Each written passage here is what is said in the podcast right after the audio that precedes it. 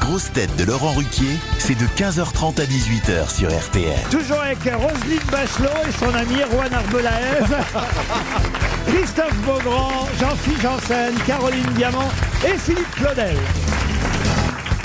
Alors, on va avoir au téléphone un comédien dans un instant, un acteur qui joue un personnage célèbre. Il le joue sur scène au Lucernaire. Il s'appelle Alexandre de Limoges, l'acteur qu'on aura dans un instant en ligne.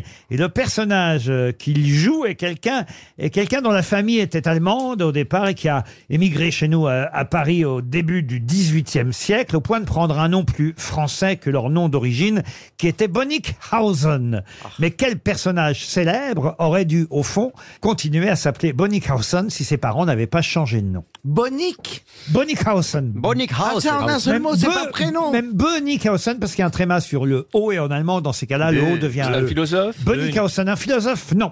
Et, et je peux vous dire, c'est même euh, pas plus mal, franchement, que cet homme ait changé de nom, parce que ça aurait eu des conséquences incroyables, ne serait-ce que pour, on va dire, euh, notre pays, la France, et pour notre capitale, Paris. Et vous dites qu'il est arrivé en 1800. Au début du 18e Sa siècle. famille, lui, lui est, euh, est né en, en 1832. Ah, et je d'accord. peux même vous dire qu'en décembre prochain, nous célébrerons le centième anniversaire de sa disparition. C'est pas Jules Verne quand même. Non, Jules Verne, non, puisqu'il est mort le 27 décembre 1923. Donc ça fera 100 ans qu'il est mort en décembre prochain. Est-ce un est-il la architecte première génération et Vous dites Un architecte Oh, On peut dire un architecte, oui. euh, on peut un considérer. décorateur d'intérieur Non, non, non, non, non, non. on, mais- lui doit une ur- par- urbanisme, on lui doit une enfin- partie de Paris aujourd'hui. Le Oh là. Corbusier. Ah, non. mieux qu'une partie de Paris, à monsieur. Il a redessiné Paris. Bonnickhausen. Ah bah c'est le baron Haussmann. Non, le Non, baron non, Haussmann, non, non, non, on l'a dit, non, c'est non, pas non. lui. Oui, on l'a dit il y a deux Gustave minutes, c'était Eiffel. peut-être Et il y a Ah c'est deux Gustave Eiffel, la bonne réponse de Roselyne Bachelot. Eh oui. Si ses parents n'avaient pas changé de nom, eh ben on aurait une tour Bonnickhausen aujourd'hui minutes. à Paris. Alors, alors là, je vous confirme qu'elle n'aurait pas été choisie. Je ne me trompe pas, Alexandre de Limoges. Bonjour. Bonjour. Oui, Je- vous avez raison. Eh oui, c'est ses parents qui ont changé de nom. Lui, il est vraiment né Eiffel ou il a porté ce nom un temps Euh, il a porté ce nom un temps. Alors en fait, ils ont changé de nom au début du 19e, hein, pas 18e. D'accord. Mais Ça s'appelle avoir Euh, du pif. euh, il a changé de nom. euh, non, en fait, son père a changé de nom pendant qu'ils étaient jeunes. Donc, ils ont connu essentiellement euh, Eiffel. C'est vrai que ça paraît dingue de se dire que la tour Eiffel aurait pu peut-être s'appeler euh, la tour Bonnickhausen, ce qui d'un seul coup aurait quand même Eh oui. changé un peu. Et d'ailleurs, d'où vient le nom Eiffel Pourquoi ils ont choisi ce nom Oh, c'était. euh, en fait, on sortait de la guerre avec la Prusse, donc euh, les Allemands n'étaient pas du tout bienvenus en France. C'est aussi une histoire d'amour, hein, c'est-à-dire que la femme, euh, la personne riche de la famille, c'était la femme de Monsieur Bennickhausen. Et elle Donc, était euh, française donc. Et elle était française. Eh, c'est voilà. lui qui l'a suivie euh, en France. Et est-ce que Donc, il c'était a le nom de trahi un jeune peu fille de son épouse Et pas du tout, c'était le, le nom de la région. euh, c'est une montagne euh, en Allemagne, Eiffel. Ah oui. Eiffel. Donc Eiffel, ja. Ah. Donc en fait, Donc- on visite la tour Eiffel. Ah, so. c'est quand même toujours un peu allemand, hein. C'est pas faux. C'est ça. Quelle tristesse. En tout cas, vous, vous jouez chaque soir au Lucernaire, euh, Gustave Eiffel, Enfer et contre tous. C'est le titre euh, de la pièce. Le monologue, vous êtes seul sur scène Oui, oui, je suis seul, même si les syndicalistes m'attendent à côté, même si ma fille Claire, qui ne me quitte jamais, euh, est euh, au bureau d'à côté, mais moi je suis tout seul. Je suis surtout entouré du public. Euh, C'est ça, il n'y a le pas de public est quatrième avec moi mur. dans le bureau. Il n'y a pas de Non, quatrième C'est mur. une très jolie salle, le Lucernaire. On retrouve Gustave Eiffel un jour où ses ouvriers sont en grève C'est ça. Ils sont en grève pour la deuxième fois de cette année. C'est, euh, on est en décembre 1888.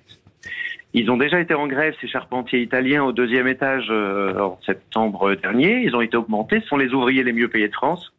Bon, on ne peut pas les augmenter et pourtant on doit les remettre au travail parce que dans trois mois, euh, cette tour doit être livrée sans retard puisqu'elle va servir de porte d'entrée pour l'exposition euh, universelle. Universel. Vous êtes passionné d'histoire et d'archéologie. euh, vous avez déjà joué euh, des, des pièces historiques sur scène avant de vous consacrer à Gustave Eiffel. Oui, bah c'est c'est j'ai j'ai pas joué que ça, j'ai fait pas mal de comédies, mais c'est vrai que depuis une quinzaine d'années, je me suis un peu spécialisé dans ce qui me passionne au fond, c'est l'histoire.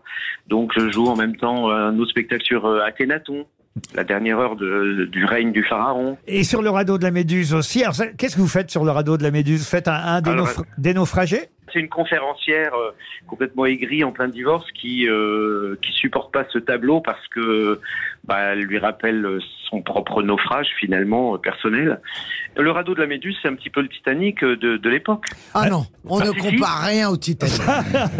Faut pas toucher Il à n'y avait Titanic. pas Leonardo DiCaprio Malheureux. sur le radeau. Il n'y avait pas Jack et Rose. Revenons justement à Gustave Eiffel, parce qu'il se trouve qu'il n'y a pas si longtemps, euh, il a été euh, euh, réalisé au cinéma, il était joué par euh, Romain Duris. Ah Euh, vous proposez un autre Gustave Eiffel. Euh, comment vous Ah aviez oui, trouvé rien à voir. Oui, rien à voir. Non, non, là on est vraiment dans la technique, là on est vraiment dans le social, euh, on est les pieds dans la boue en train de de, de parler de, de ce siècle génial, euh, ces grands inventeurs, ce visionnaire qui était Gustave Eiffel, qui a inventé euh, le management, qui a inventé le montage en kit, ce qui a permis de construire euh, dans le monde entier des milliers de monuments. ah, Ikea. Euh, Les enfants sont venus. euh, Je parle euh, de- pas des enfants directs de Gustave Eiffel, mais les descendants aujourd'hui. Je sais, je pense Les à, descendants sont tous venus. à Virginie Coupry Eiffel, par exemple, elle est venue vous voir. Bah, une cinquantaine. On a fait, ils ont organisé euh, une séance privée. Euh, donc, euh, ils étaient une cinquantaine. Je pense qu'ils étaient presque tous là. Ah, c'est fou ça Ah, c'est alors. génial ça. D'avoir Bien. toute la famille Eiffel, euh, Mais les je crois qu'ils n'avaient pas descendants. trop aimé le film, donc ils ont peut-être préféré la pièce. Oui, c'est vrai qu'il y a eu des problèmes autour du film. Donc, ils ont apprécié en tout cas votre pièce. Euh, vous l'avez Oui. écrite et vous la jouez au Lucernaire. Ça s'appelle Gustave Eiffel, Enfer et contre tous. Écrit et joué donc par Alexandre de Limoges qu'on avait au téléphone. Merci à vous.